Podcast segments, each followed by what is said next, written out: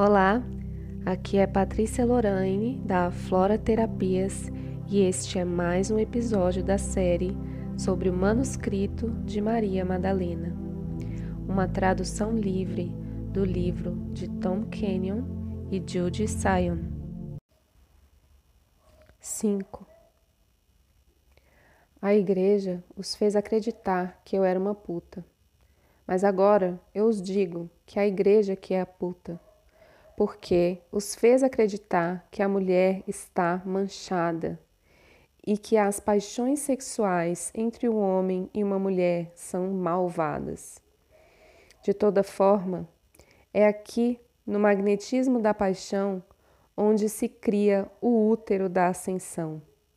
Esse segredo dos segredos era conhecido por todos os iniciados de Isis, e, de, e porém eu nunca havia imaginado que seria aquela que o levaria à sua mais completa expressão em união com alguém como Yeshua.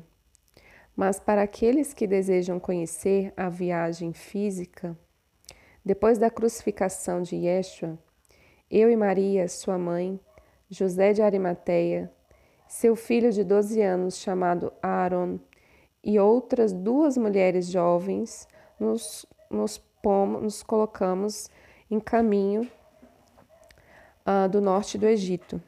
Ironicamente, nosso caminho nos levou a este antes que pudéssemos voltar até o oeste e tivemos que parar para buscar provisões ao longo da rota, já que nosso barco era muito pequeno. Nosso caminho nos levou a Malta, e a pequena ilha, ilha de Oldish, de daqui a Sardênia e ao extremo do que agora é a Cinque Terre.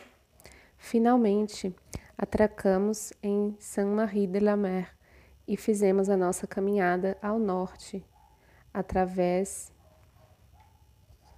de Lenre-Château, até o norte da França e cruzamos o canal até a atual Inglaterra. Nos assentamos em Glastonbury durante alguns anos, até que Sara completou 12. Depois do seu 12 aniversário, nos colocamos em marcha até o lugar onde os arrecifes, entre os arrecifes onde havíamos tocado a terra. Ali, tão próximo do Egito, como nos era possível ir de um modo seguro, iniciei a minha filha no culto de Ísis e a banhei nas águas do Mediterrâneo, segundo os ensinamentos que havia recebido. Depois voltamos a Glastonbury, até que Sara, minha filha, e a de Yeshua, se casou com a idade de 16 anos. Se uniu a uma família bem conhecida, cujos herdeiros chegaram a ser os Templários, até que, naquele tempo, os cavaleiros templários não existiam. A linha hereditária dessa família, através de Sara, foi levada até os mesmos templários. Quando Sara esteve casada e segura na sua nova vida, fui até o norte de Gales e vivi em uma pequena cabana de pedra junto ao mar durante o resto dos meus dias. Atrás da minha cabana passava um córrego que descia da colina e eu me sentava ali muitos dias.